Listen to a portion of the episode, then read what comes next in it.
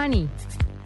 Mire, mm, todos los temas de hoy, por supuesto, los que están a esta hora tienen que ver con el partido de la selección Colombia. Es trending topic, ganó Venezuela. Es trending topic Amaranto Perea, que se jugó un partido bastante regular, que fue responsable del único gol del partido. Es trending topic Rondón, que fue el jugador más importante de Venezuela, autor del único gol también, un jugadorazo que corrió durante todo el partido y donde que nos puso en problemas, defendía, atacaba, tiraba centros, hacía de todo. Y eh, también pues son tendencia Peckerman y Teófilo Gutiérrez, que entró en los últimos minutos, que se esperaba, pues usted sabe que Teófilo eh, genera como cierta división en el país, ¿no? Eh, en la costa lo quieren mucho, quieren que sea titular siempre, hoy no lo fue y tenían las esperanzas puestas en él cuando entró en los últimos minutos del partido.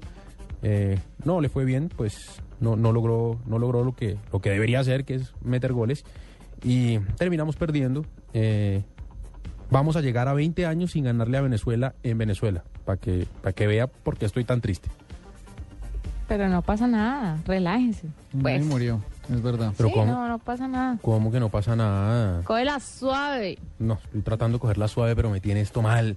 Esas son las cosas, son los temas tendencia a esta hora, pero Los serios. aquí como, como por, por recochar y como para ver si nos tratamos de olvidar un poco de este partido, eh, también fue tendencia durante el día numeral regaños de mis papás.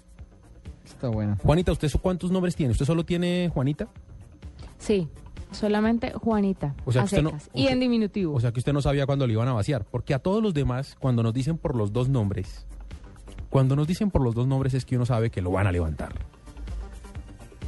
Sí, no, pero créame que a, a mí también me regañaban. Lo que pasa es que la voz se ponía más gruesa y más fuerte, pero no importaba. Lo que pasa es que sí, el regaño no sonaba tan duro por ser Juanita. Siempre era como querendón. Bueno, pues eh, mucha gente eh, aportó con regaños de mis papás. Troskiller, ¿qué, ¿qué dijo la gente? Regaños de mis papás, dice Meli. ¿Cuántos niños no estarán deseando ese plato de comida y usted rechazándolo?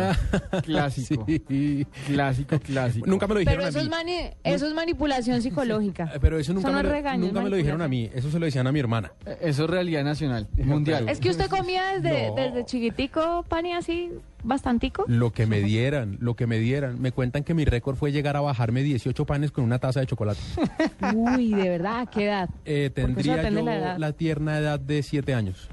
No jodas. Sí. Eso es mucho. El pan era 10, entonces tampoco era que se gastara mucha plata. Era sobre todo la ingesta de harina lo que lo que, Lo que se complicaba un lo poco, que sí. complicaba la cosa. No es que fuera caro, es que era insalubre.